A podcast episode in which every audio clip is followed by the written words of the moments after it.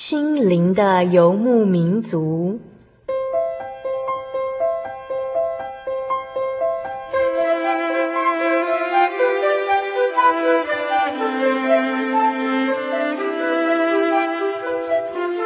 在这个谁都不管谁的后现代社会里，每个人的心灵都是游牧民族。成长的过程就是寻找的过程。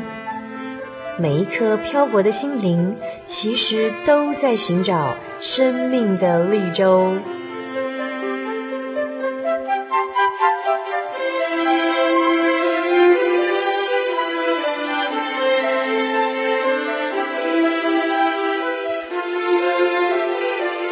本节目由真耶稣教会台湾总会制作，欢迎收听。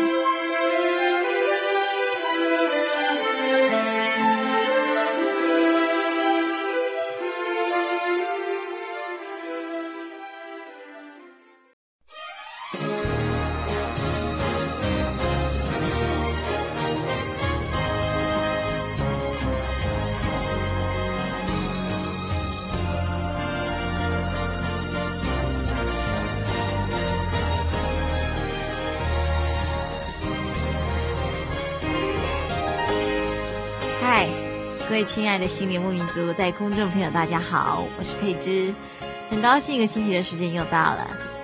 在今天的节目里呀、啊，我们照例又到了小人物的悲喜这个单元哦。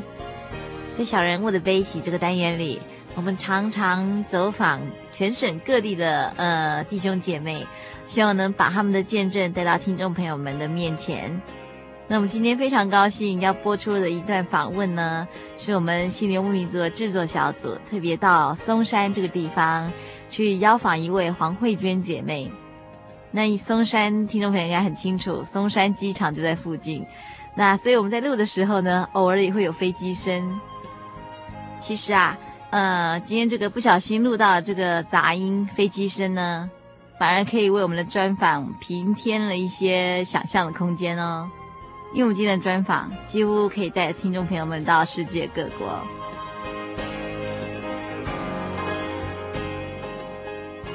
而今天的节目中的这一位女主角啊，她曾经是一个幸福美满的年轻女子哦，在她的事业家庭最得意的时候呢，一场大病打乱了她的生活秩序，她也因此对人生有了不同的态度，她重新开始思考看待这个生命。并且常常在想，人的一生究竟在追求什么？而我们在录音的过程里面，都可以感觉到这一位黄慧娟姐妹所散发出来的生命力，在座的每一位都被她的热情活力感染。但是就在两三年前，她也曾经经历过人生最灰暗的时期。我们在音乐过后，赶快迫不及待来听我们这一位黄慧娟姐妹的见证。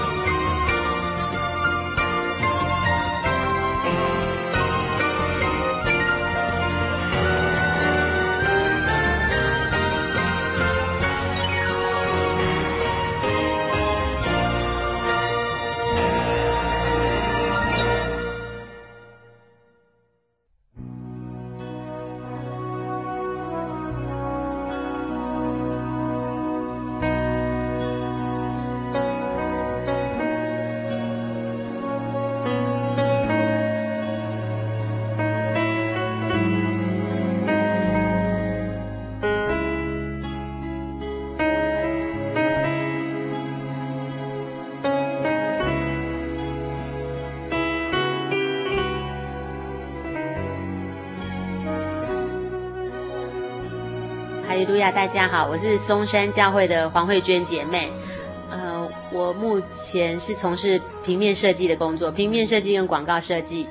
然后我过着幸福快乐的日子，不是啦，因为因为 因为我有神跟我在一起，然后还有很爱我的先生，还有很可爱的女儿，所以我觉得这一切都是神赏赐的，愿一切荣耀归于天上的真神。在谈信主之前，我想要可能要先。说明一下，就是我我的那个人生经历啊，因为这对我有很大的影响。Uh. 我就是在十八岁高中毕业之后呢，我就决定一个人到法国去念书。那那时候，因为我的个性是有点叛逆的，uh. 所以我不喜欢就是台湾的那种教育方式。我觉得我不一定要像我高中的时候，我就自己决定说我不要念普通高中，uh. 我要去念服装设计。Uh. 那因为我们家人也蛮就是蛮开放，所以他们觉得你自己想选择什么，那是你自己的那个这是自己的选择，所以就。让我去念服装设计。那之后，我其实本来是想去美国念书，可是后来又觉得美国那种环境好像不适合我，所以我又跑到法国去。然后，其实那时候是还是有一点那种虚荣心啦，就觉得说我不要去大家去的地方，其实我要找一个就是跟大家不一样的那种生活环境。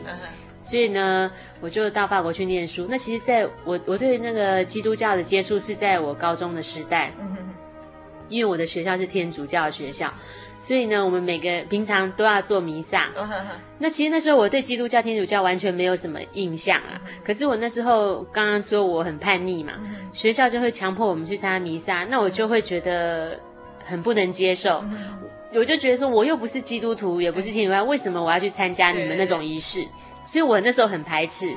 然后呢，有一次我有一个朋友，他是基督徒，他要带我去一个教会，我已经忘记名字了。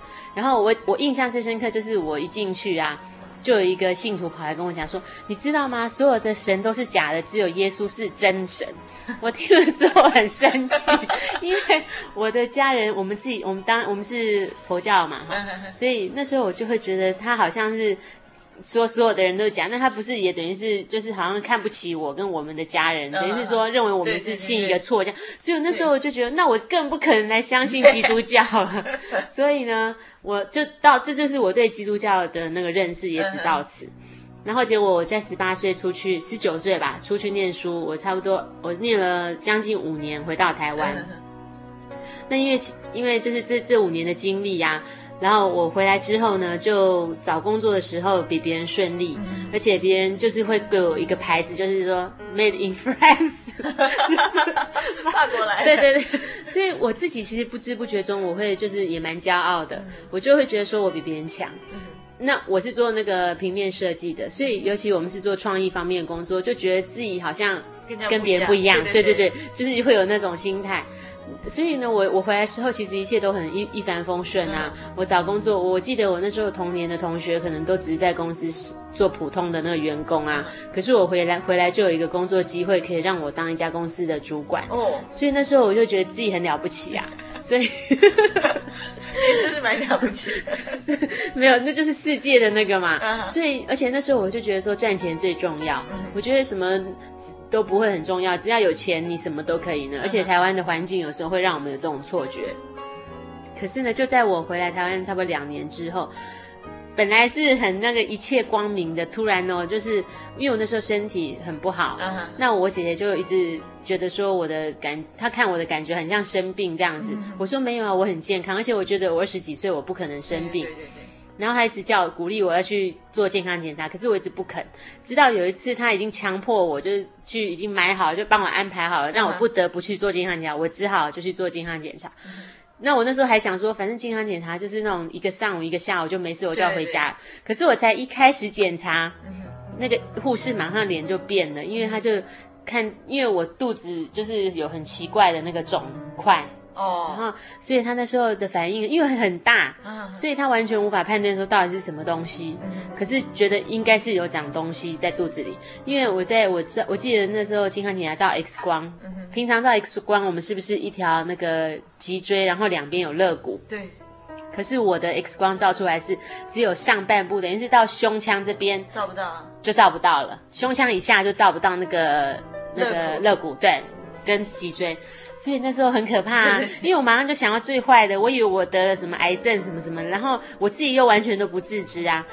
结果呢，我在之健康检查完之后两个礼拜我就动手术了。那因为我那时候是长了一个那个卵巢肿瘤。其实卵巢肿瘤，其实现在很多现代人、现代女性都会有这样子的疾病。只是我的比较特殊的是，我的肿瘤它已经就是长到差不多长四十几公分哦，全长四十几公分，然后重量有十三多公斤。对，所以我记得我那时候要动手术之前，我的医生告诉我说，他不能判断说这个肿瘤是恶性的或良性，因为他完全没办法做切片。因为如果是恶性的，他在做切片就会破坏那个。所以那时候我就觉得人生一片黑暗，因为我本来以为我人生很，而且我那才那时候可能才二十六岁吧，啊，所以我觉得怎么会发生这种事情在我身上？我觉得没有办法接受。过幸好那时候我已经结婚了，那我现在那时候真的是我的支柱，因为他虽然还没有，那时候我们都还不认识神，可是那时候我觉得好像本来在天堂被打到地狱去，然后也不知道明天会怎么样，可是他就一直鼓励我这样。那最后动完手术之后，其实本来就是没事啊，可是我觉得我的人生态度就改变了，因为我觉得以前我觉得钱很重要，可是当我觉得说你的健康没有的时候，其实你说有多少钱也没有用啊。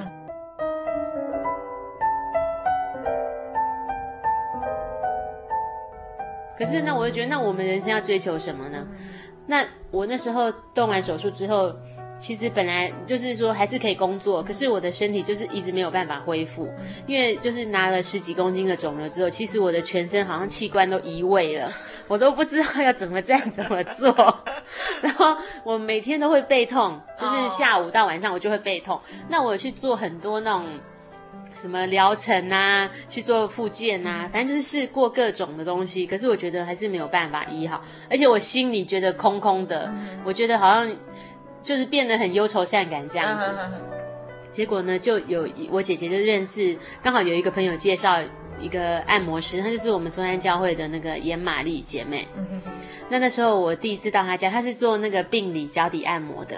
那我到他家去按摩的时候，我第一次去，他一看到我就说：“哦，你太会压抑你自己了。”反正就讲了我很多的缺点啊。那时候我很生气，因为我这个人很好强，然后我很要面子。然后他在大家面前马上把我的缺点暴露出来，而且我自己也不认为我很压抑，因为那时候我根本就没有什么感觉。而且我觉得我是要来看身体的，你跟我讲我心理状态干嘛？然后我就很生气。然后我觉得这个人大概不太会有什么效。为什么我这样说？因为我觉得我们都会用外表来看很多事情。那时候我就觉得啊，他家怎么长得那么普通啊？然后都很破破的这样。然后我觉得那他技术应该也不怎么样。然后所以那时候为什么我还继续看？我那时候感觉我去一次我就不要去了。可是因为我姐姐她就一次买了十次的疗程，所以我就一定要去十次。所以也是神安排了，不然我要是我自己的话，我一次我就不去了。然后结果我去，然后他就开始跟我见证啊，然后开始讲圣经的道理。可是那时候我就觉得很排斥，因为我觉得说你的信仰是你的信仰，跟我没有什么关系。而且我觉得我不能背叛我们家里的信仰这样子。然后，所以他跟我讲见证的时候，我一开始都无动于衷。可是我觉得很奇妙哦，有时候他讲一某一个人见证我，或者是讲圣经里面道理，我居然会流泪，那我就觉得自己很没用，怎么会那么那么快那么容易就流泪这样子？然后结果他就一直鼓励我去教会聚会，那我一直说好好，就是客气的那样客套方式。然后后来有一次一个安息日，某个礼拜六，我就那那时候好像是两年前的，大概五月份的时候。那我就想说，哎，我去一次好了，不然他一直在我耳边念念念。那我去一次，表示有尽到那个朋友的那个嘛，他就不会来啰嗦了。结果我就那个礼拜六早上就去参加安息日的聚会。那那时候并没有跟我讲解有关圣灵什么种种，他只有说祷告的方式是有一点就是不一样的。对。那可是很很好玩，就是我到了教会之后，其实马上就有人出来哦招待我，我也不会觉得很陌生，我就觉得哦，就是反正来听听道理啊。那大家在祷告的时候，那时候我是觉得很好笑，我觉得你们这些人在干什么？为什么要用这种方式祷告？然后在聚会的时候，那时候我就觉得，其实跟平常很多那种什么社团啊是一样的，我跟并看看不出有什么不同。可是当传道在讲道理的时候，我就翻圣经，我就觉得好像，哎，有时候他讲的话好像是在讲我的情况，那我就会觉得蛮感动的。然后甚至在聚完会啊，大家在唱赞美诗的时候啊，那时候我我刚好唱唱到有一首就是，嗯、呃，耶稣恩友是第几首？好，两百六十三。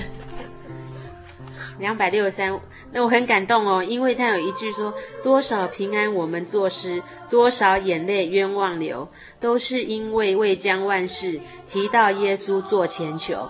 我就觉得好像在说我，就是嘿，我还白流那么多眼泪啊，那么伤心这样子，然后我就很高兴啊，因为我后来就是。那天聚完会回去之后，我就几乎是我觉得好像是跳着回家，因为我就觉得很开心，我好像心里有一个门，那个锁在咔咔打开那种感觉，我就很开心这样子。然后从那时候那那一刹那的时候，我就决定我我就要到教会来那个听道理这样子。千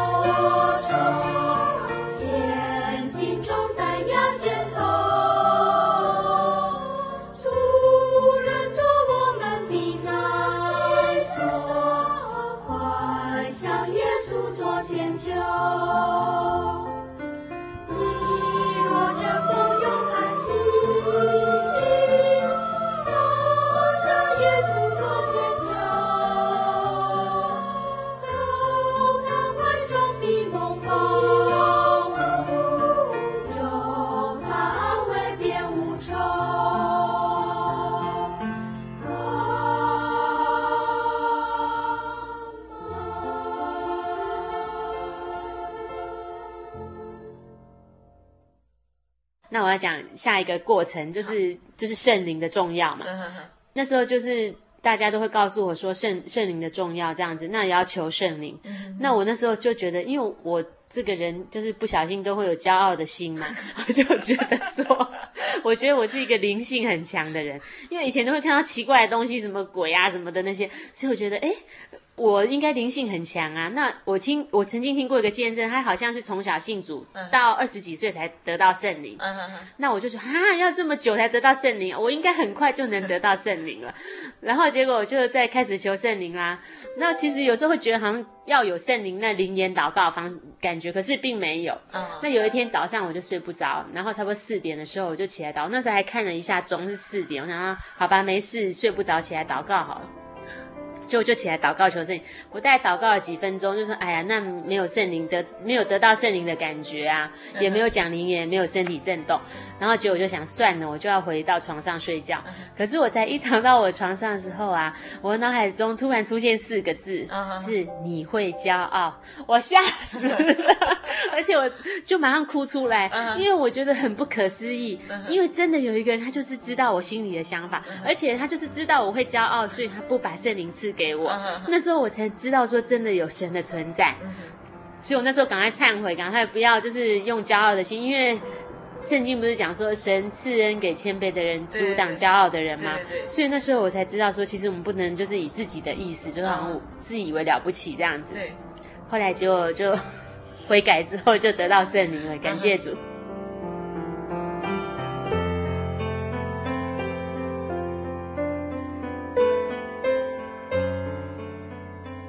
然后得到圣灵之后，其实那时候我还没有受洗，那那时候是六月的时候。那因为我们秋季灵恩会是十一月，那就有姐妹就跟我讲说，你你要接受洗礼啊，因为你得到圣灵就要了解道理，然后就接受洗礼。可是我那时候觉得洗不洗礼没关系，因为我也得到圣灵了，我也懂道理了，慢慢懂这样子。可是呢，那时候在八月的时候，我和我先生啊，我可能要说明一下我先生。好好我，我先生他是法国人，嗯、那因为我那时候去法国留学的时候认识他，然后结果他就跟我要跟我一起回到台湾来，嗯、那他现在就在台湾工作。我要讲一个，就是我在旅行当中的见证，就是那时候我对安息日，我觉得安息日是一种拘束，因为我觉得为什么一定要每个礼拜那一天一定要一定要到教会？那时候我不会觉得好像是一种安息那种感觉，可是呢，我还是会就是觉得说这是我们要守的诫命之一，所以我还是会。读圣经啊，听赞美诗。那我那时候跟我公公婆婆，我们到法国东部去旅行嘛。那每到礼拜六的时候，我们就大概比如说旅行三个礼拜，那我会遇到三个安息日啊。那每到礼拜六的时候，我就会要读圣经、祷告和唱，那就是在车子里面放赞美诗，因为我们是开车去玩。就有某一个礼拜六呢，那时候我就觉得，哎呀，好累哦，今天不想守安息日，就是不想。读圣经，然后觉得说没关系啊，反正偶尔偷懒一下也没关系，也没有在车上放赞美诗。那我们平常的旅程是，我们要是早上出发，我们可能傍晚的时候就到一个城市，我们就会去找旅馆。那其实我们都没有预定什么旅馆，我们都是这样随性啊，到哪里就那个。那都差不多五六点，晚上五六点的时候去旅馆。然后结果我们那天礼拜六呢，我就车上也没放赞美诗哦。然后我们到三四点，我们就在找旅馆了，可是都没有找到旅馆。大概从三点多，你知道我们到几点才找到吗？到将近十点的时候，我们才找到旅馆。就到最后，我公公婆婆就说：“你看，你今天没有放赞美事，我们没找到旅馆，神不帮我们。”哎，虽然他没有信神，但是无意间告诉我这句话，可是我自己知道。我今天没有守安息日，所以没有神的祝福啊。所以那时候我才知道说，其实安息日你的心也要安息，不要就是好像没有把它很重视这样子。不管你在什么地方，可是你可以用你的用，然后我们不是说用心灵与诚实拜神嘛？其实就是用这样的方式来那个崇拜就好了，这样子啊。然后对啊，这是一个小小的那个见证。然后那时候。在很多生活上的小细节啊，我都觉得说，那时候我才体验到说，在外面你在外面就是做任何事情啊，如果你没有神的祝福的话，其实就是很多事情都会很恐惧。这样，那时候我才觉得说，其实不只知道道理跟圣灵，你也要受洗。嗯哼哼。对，尤其是那时候，我因为我看和我公公婆婆其实感情不错，那我们每年回去一次。才回去一次，对他们来说太少了，uh huh. 所以我们每次回到台湾的时候，在机场我们都要这样子大哭一场，这样，然后道别。那我觉得那种感觉很难过，这样，uh. 我很希望可以有更多的时间陪他们。所以那时候我就开始祷告。其实我我希望我们可以有工作，可以能够让我们常常回去法国。可是这种东西好像说很容易，要得到这种机会，真是千载难逢啊。可是就是这么奇妙哎！我开始祷告这件事的时候，我姐有一天，那时候我在巴黎，她就突然打电话给我说：“哎，我们老板他想派人到法国去拍照，那我现在刚好是摄影师，然后就说你回来台湾之后我们联络一下。”那时候我心里就很高兴，可是还是会很惶恐，因为我不知道这件事情会不会成就啊。所以那时候我们幸好已经认识神了，就可以向他祷告，就开始为这件事情祷告。然后很奇妙哦，我们回来，我们九月回来，然后就谈这个 case。他就是希望找一个摄影师，因为他是要做网站，所以他希望拍世界各地的城市。那他希望找一个摄影师去帮他完成这个工作。那就刚好很巧的，他最喜欢的城市就是巴黎。那第一个想拍城市就是巴黎，所以那时候我们就很高兴啊，因为他就让我们能够。我们九月回到台湾，我们十一月又能够出回去看他父母，就是去工作的。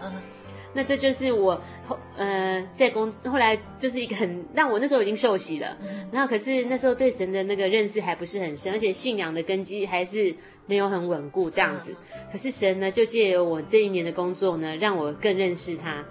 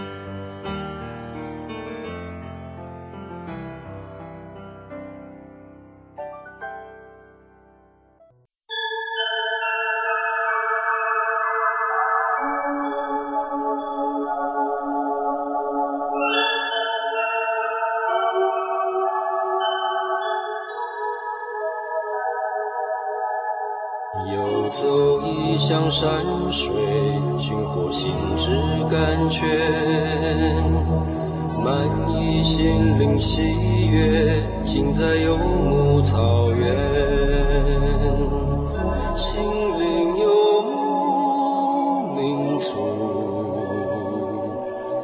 陪你成长。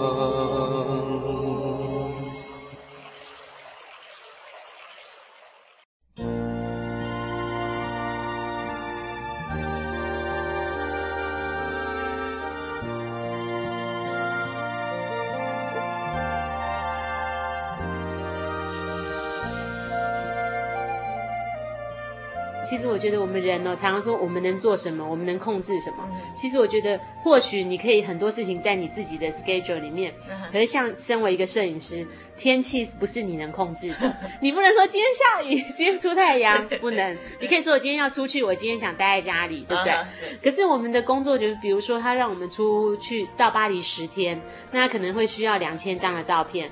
那不管是晴天阴天，那跟他没有关系。我们的合约里面，他只要拿到那两千张照片。那原则上，其实拍照如果没有好天气，其实并不会有什么好的效果。而且我们去的时候是法国的秋天，十一月，其实已经进入冬天了，是法国的雨季，嗯所以通常都不可能好天气啊。就我们一到巴黎的时候，第一件事情就先看气象，看一周的天气怎么样啊？那我们全部只去十天嘛，就我们看气象就报告，哎，一周都会下雨，那我们就完了，因为我们才待十天，如果下七天的雨，我们不可能三天拍两千张的照片。所以那时候我们心里就很紧张，而且是第一次做这个 case。结果呢，我就突然想到那个我们在圣经里面啊，我们那时候对圣经不了解很多，可是我至少读第一篇的那个创世纪，那创世纪里面就有讲说，在创世纪的第一章啊，就有提到神创造天地的事啊。对，其中就有十七，诶，就有十六节，就是神造了两个大光，大的管昼，小的管夜，又造又造众星。然后那时候我听了伊丽莎那个，就是让呃，就是旱灾几年不下雨那个故事，就是好像可以向神求。依我对那时候对圣经的认识是这样子，所以那时候我想说，哎，那既然太阳是神创造，那我可不可以请他那个把太，就是虽然那个天气预报是下雨，可是可不可以让他求他，就是让太阳出来，让我们可以工作？结果那时候我先生就笑我啊，还有他因为。在他的认识里面，他也那时候也还不认识神，所以他认为说，拜托，信仰只是你心里的自己一个假想的依靠而已。你难道真的以为会有神会垂听什么吗？而且就算有神，你这么小的事情，难道他还会听吗？所以那时候他心里对神不认识，然后他会跟我这样泼冷水。可是我那时候觉得说，其实我们也没有别的选择啊。我就是要试试看呐、啊，而且我相信有神的存在，所以我想我向他求，如果他愿意的话，就会赏赐给我们好天气。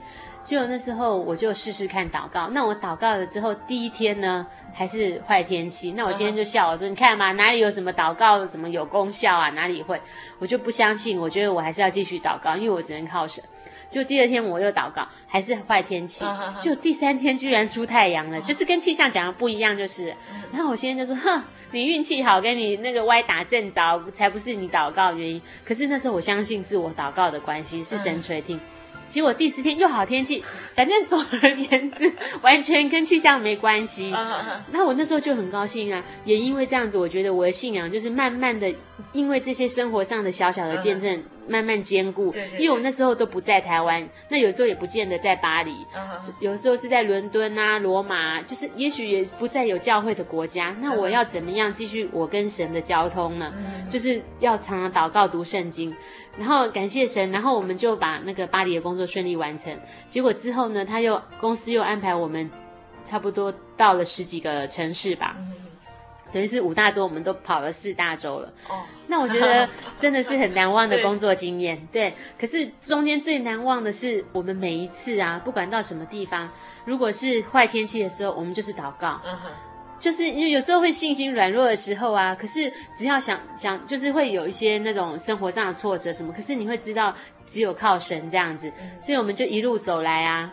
就是都都是靠神度过这样子，uh huh. 都是靠祷告啦。Uh huh. 然后就是天气的事情就交给神啦、啊。然后到最后，要是到一个城市假如坏天气，我根本不担心啊，uh. 我就在家里看，在 hotel 里面呐、啊，uh. 看电视啊，反正就像度假一样。然后工时间到了，该工作了，我们就出门工作，这样、uh. 就是用很平常心来面对。我觉得。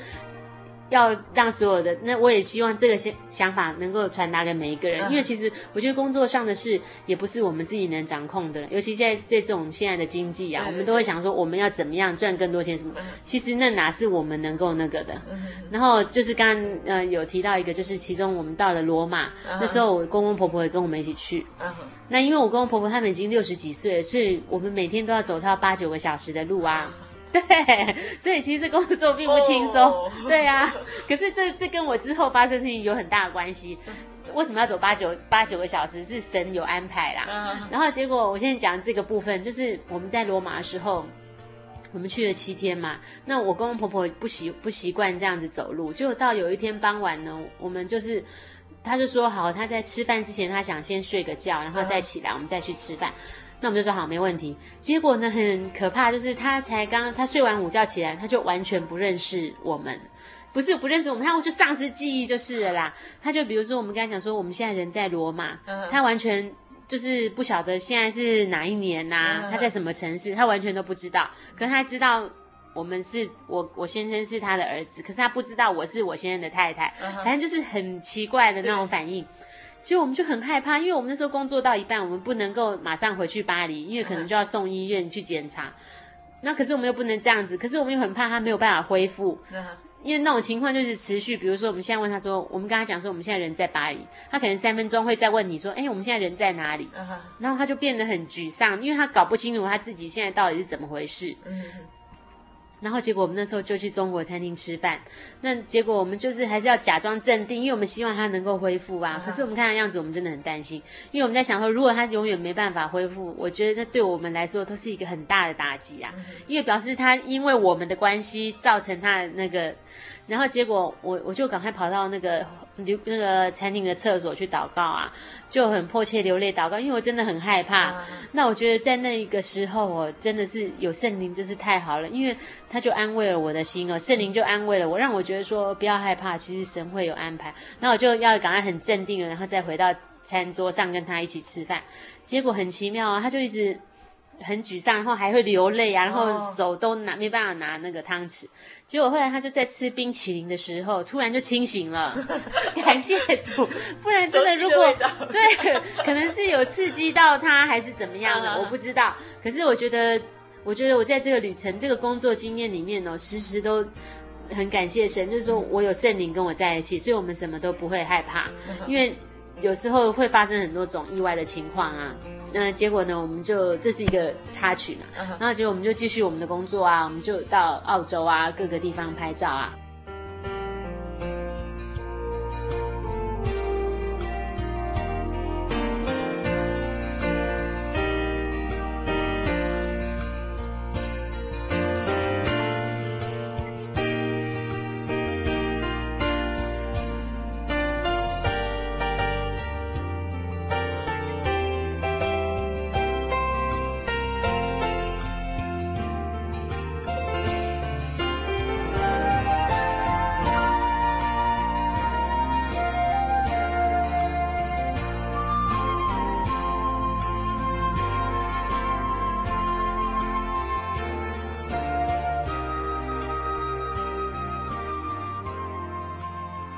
其实我我跟我先生结婚已经快要四年了，那那时候我们都很想要有小孩子，可是因为我不是拿拿掉了一边的卵巢吗？所以医生那时候就告诉我说，其实我很可能会再有另外一个肿瘤在另外一边的卵巢，而且我也不会很容易怀孕。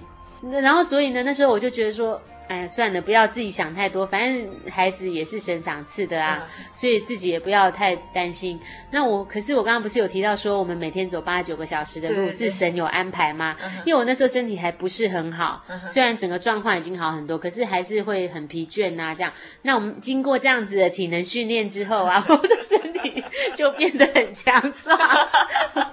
然后结果就结束这个 case 之后，我就怀孕啦。哦，对啊，就是去年去年的时候吗？所以是去年二月的事。我们是前年一整年都在工作嘛。哦，对，然后很我，所以我觉得我刚刚为什么会强调说，其实工作也是神勇安排，因为我们那个工作本来以为可以做两年，可是因为结果那个网网路不是不景气吗？对对结果才做了一年，他就说啊没有 case 给我们做了，然后就说结束了。那时候其实我们很难过，因为我们觉得啊那么好那么。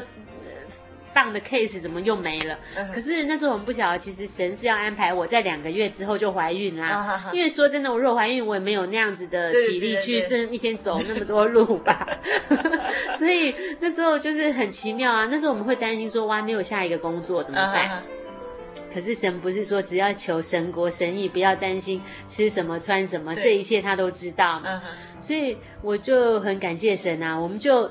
结束这个工作之后，我就怀孕，而且就有别的 case 来啦。Uh. 因为我们两个都是自由业嘛，uh. 所以其实我们什么时候工作我们并不知道。可是就是刚刚好这样有一个工作是在台湾的，那我就可以安心的在台湾就是怀孕啊，然后准备生产啊。Uh. 而且那时候因为我的身体的呃很健康，所以整个怀孕过程都很顺利啊，uh. 也没有什么害喜啊，uh. 就反正就是活蹦乱跳就是了啦。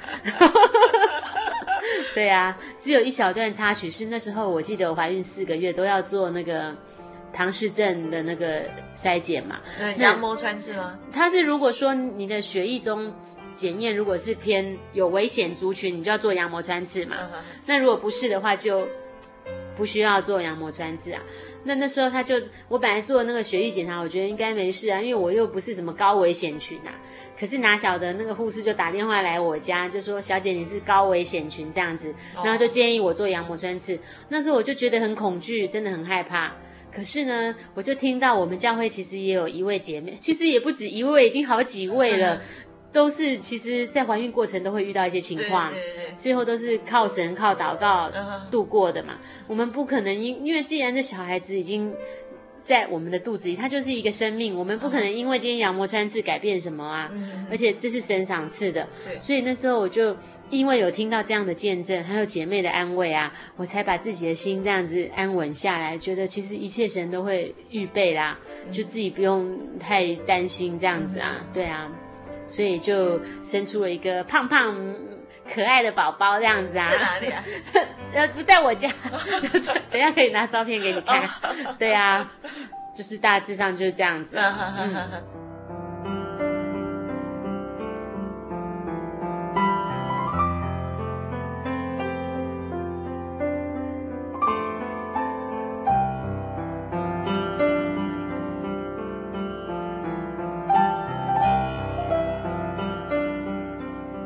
就是从你慕道到现在大概几年了？嗯、呃，两年多，两年半了。两年半。对，有没有什么？还有什么话想跟那个没有接触过福音呢，或是呃，对对对，有有有有有，对有，因为我自己也曾经经历，就是说。在信主之前，我也会对基督教有某一种框框，你知道吗？Uh uh. 心中会有一些成见，然后会觉得说，大概就是不出我想的这样子啊。可是我我鼓励每一位，就是说慕道者啊，其实把自己的心打开，当你把一切都就是自己的成见都放下的时候，你才能够。真正的就是接受、感觉到神这样子啊，其实自己心里不用像我之前，我就说我以前未接是、未认识神之前，我就觉得把基督像想成是怎么样、怎么样、怎么样，然后很多排斥的想法，因为我们可能会听到什么，或者是见到什么，会某一个印象，你知道吗？对对对，对啊。可是我觉得，当神真的要我们认识他，真的拣选我们的时候，其实。就是把自己的心情放轻松，一切都是让神来安排就好了。就、嗯啊、那个时候，像您第一次就是那个演玛丽姐妹跟你做见证的时候，那时候掉眼泪是觉得心里觉得很感动，还是说很自然就是就很自然这样？虽然我心很硬，我觉得我才不要被他说服去当什么基督徒呢。其实我根本完全是抱着反，你知道吗？所以我才说是其实神拣选我们，自然而然就会接受。那时候我根本要憋住不哭的，可是眼泪就掉出来，不争气。对啊。所以啊，就是这样子啊，嗯，所以我觉得这一切都是神赏赐的，愿一切荣耀归于天上的真神。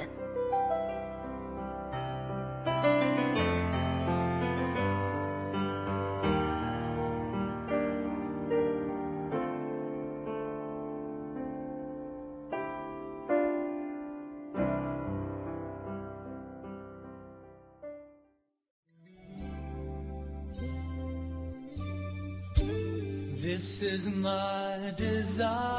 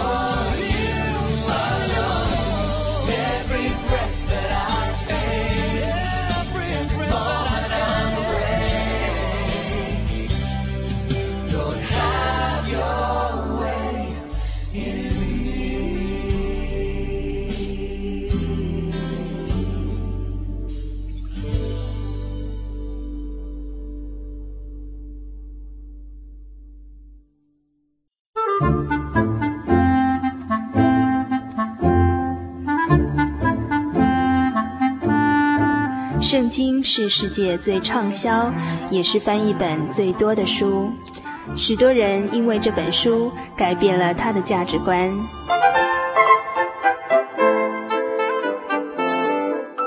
请和我们一起进入圣经的迷人世界。欢迎收听《圣经小百科》。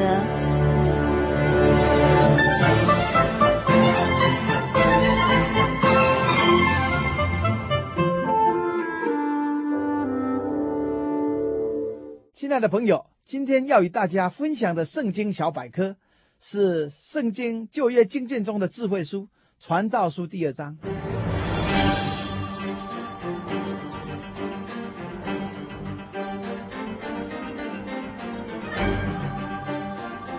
《传道书》是著名的以色列国王所罗门在晚年时经历荣华富贵及苦海人生之后，有感而发的作品。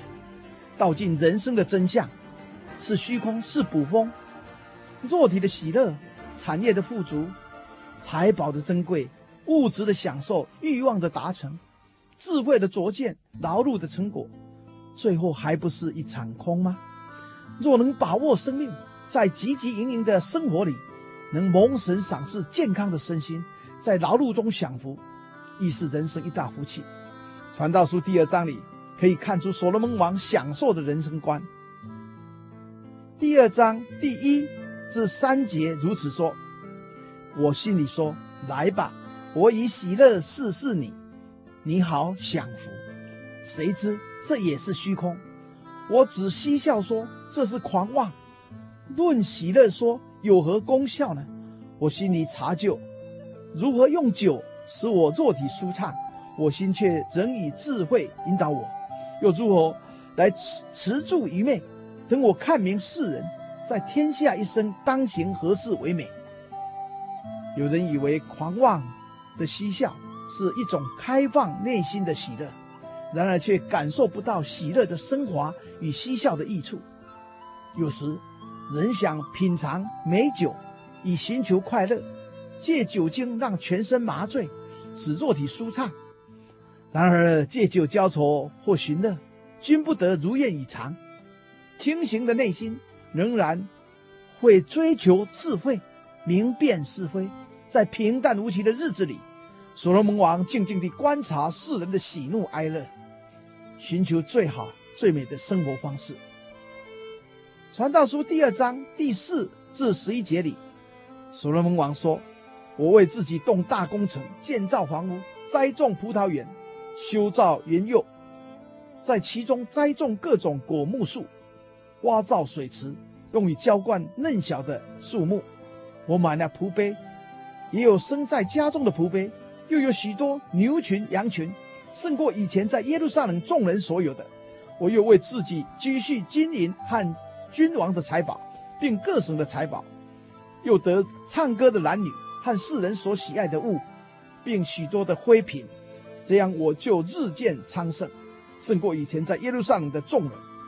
我的智慧仍然存留，凡我眼所求的，我没有留下不给他的；我心所乐的，我没有禁止不享受的。因我的心为我一切所劳碌的快乐，这就是我从劳碌中所得的分。后来我查看我所所经营的一切事，和我劳碌所成的功，谁知都是虚空，都是捕风，在日光之下毫无益处。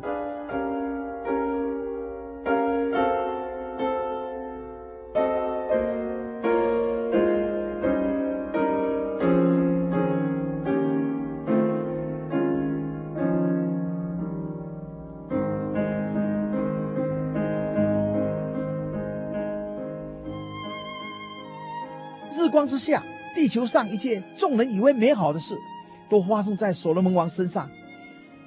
他花了十三年功夫，用名贵的香柏木为自己建造利巴嫩宁宫，宫中有花园、水池、果园、树木，且有无数的牛羊及差使的仆婢，并有世人罕见的金银财宝，还有吟唱诗歌、颂赞真神的诗班，世人喜爱的玩物。宫中美女如云。有七百个妃，三百个贫，在心想事成、万事如意、百般享受、日间昌盛的日子里，感受到劳碌辛苦中似乎得到了相当的代价。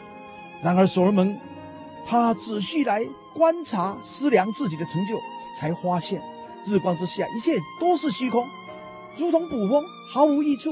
可见世上的拥有及喜乐。只是人生过程中的一种经历和回忆，到头来没有实质的意义。第二章十二至十七节里说：“我转念观看智慧、狂妄和愚昧，在往以后而来的人还能做什么呢？也不过行早先所行的就是了。我便看出智慧胜过愚昧，如同光明胜过黑暗。智慧人的眼目光明，愚昧人在黑暗里行。我却看明有一件事。”这两等人都必遇见，我就心里说：愚昧人所遇见的，我也必遇见。我为何要有智慧呢？我心里说：这也是虚空。智慧人和愚昧人一样，永远无人纪念，因为日祸都被忘记了。可叹智慧人死亡与愚昧人无异。我所以恨恶生灭，因为在日光之下所行的事，我都以为烦恼，都是虚空，都是捕风。所罗门王登基后，上基变去，向天上真神来献祭。在夜间的梦中，真神向他显现，对他说：“你愿我是你什么？你可以求。”所罗门说：“我是年轻人，不知道应当怎样出入。仆人住在你所拣选的民中，这民多得不可胜数。所以求你赐我智慧，可以来判断你的名，能辨别是非。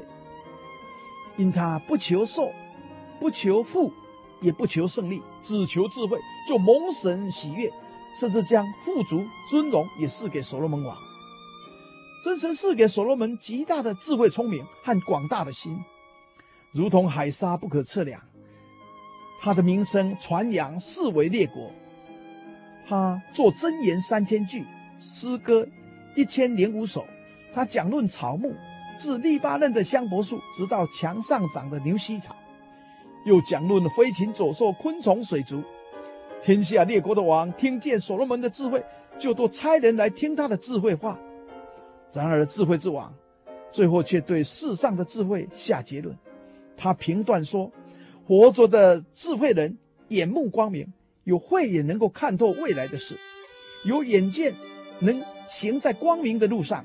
然而有朝一日终必死亡，与愚昧人无异，而且日久被人遗忘了。所以他恨恶带着肉体的生命，常为世俗的杂事来烦恼，最后人是虚空。”聪明的你，若换一个角度来看，以神似的智慧来行善，服务人群而造福社会，岂不喜乐且有意义呢？天上真神必然赐福看顾的。传道书第二章十八至二十三节里又说：“我恨恶一切的劳碌，就是我在日光之下的劳碌，因为我得来的必留给我以后的人。那人是智慧，是愚昧，谁能知道？”他竟要管理我劳碌所得的，就是我在日光之下用智慧所得的，这也是虚空。故此，我转想我在日光之下所劳碌的一切工作，心便绝望了。因为有人用智慧、知识、灵巧所劳碌得来的，却要留给未曾劳碌的人为分，这也是虚空，也是大患。人在日光之下劳碌累心，在他一切的劳碌上得着什么呢？因为他日日忧虑。他的劳苦成为愁烦，连夜间也不安，这也是虚空。这段经文里，所罗门王提及三种劳碌之后的虚空：第一，劳碌得来的自己无法完全享用，要留给以后的人。若他晓得好好保守，我们必会满意；然而却不知他是一位智者，或不是。第二，用智慧、知识、灵巧所劳碌得来的。却留给未曾劳碌的人，为何有人一生辛苦操劳，有人却坐享其成呢？第三，天天劳碌操心，自己却无所得，所获得的是肉体的劳苦和心灵的愁烦，如此人生岂不空虚又无益吗？最后第二十四至二十六节里，所罗门王才下结论，他说：“人莫强如吃喝，且在劳碌中享福。”我看这也是出于神的手。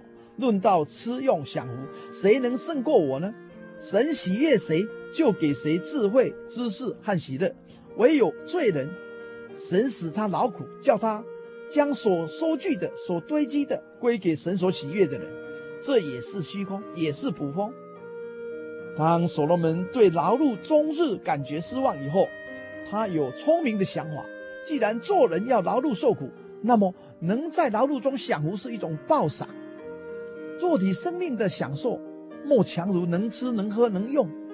但这一切，他都比别人更享福。当所罗门想到公义慈爱的真神时，他肯定真神的全能。神要赐给谁智慧、知识、喜乐，就赐给谁。但这人必须是神所喜悦的。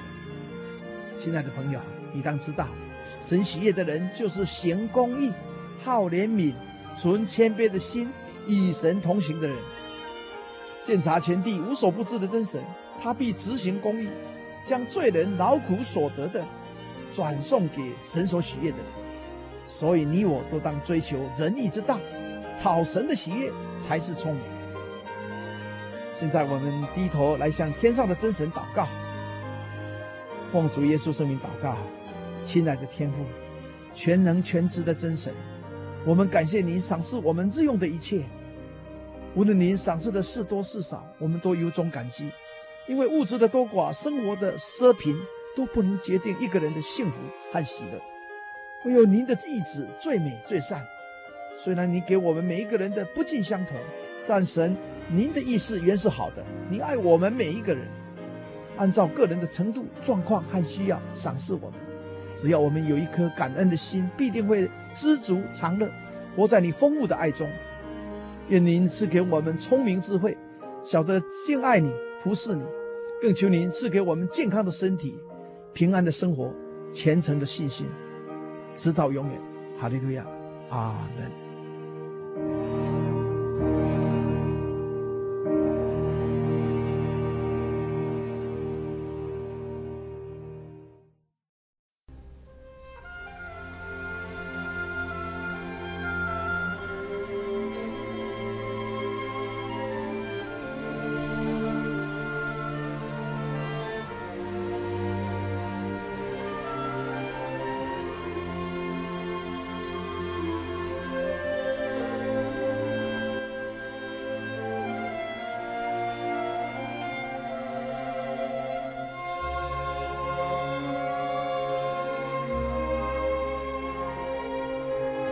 亲爱的听众朋友，您现在收听的是心灵的游牧民族华语福音广播节目。本节目由真耶稣教会制作。如果您对真耶稣教会想进一步了解，欢迎您来电与我们联系。我们的电话是四零八七七一八一七八四零八七七一八一七八。我们的网址是。Tjc 点 org，您可以来电询问教会地址及聚会时间。我们竭诚欢迎您来到真耶稣教会，与我们一同享受主耶稣的恩典。再次提醒您，我们的电话是四零八七七一八一七八。在这里也要再次邀请您继续收听心灵的游牧民族华语福音广播节目。我们期待与您空中再相会。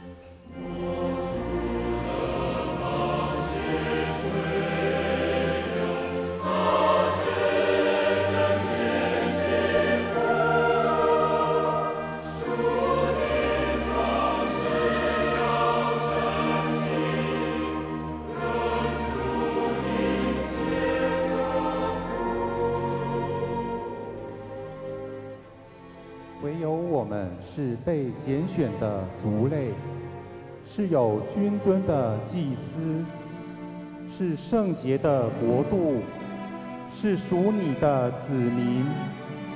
要叫我们宣扬那召我们出黑暗入奇妙光明者的美德。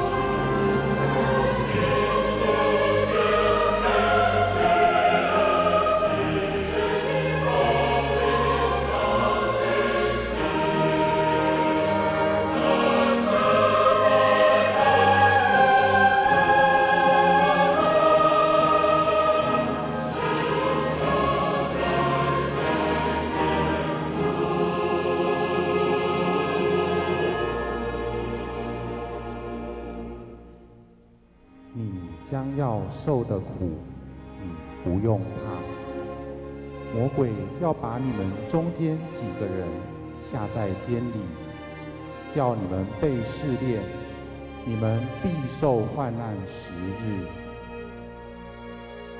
你务要至死忠心，我就赐给你那生命的冠冕。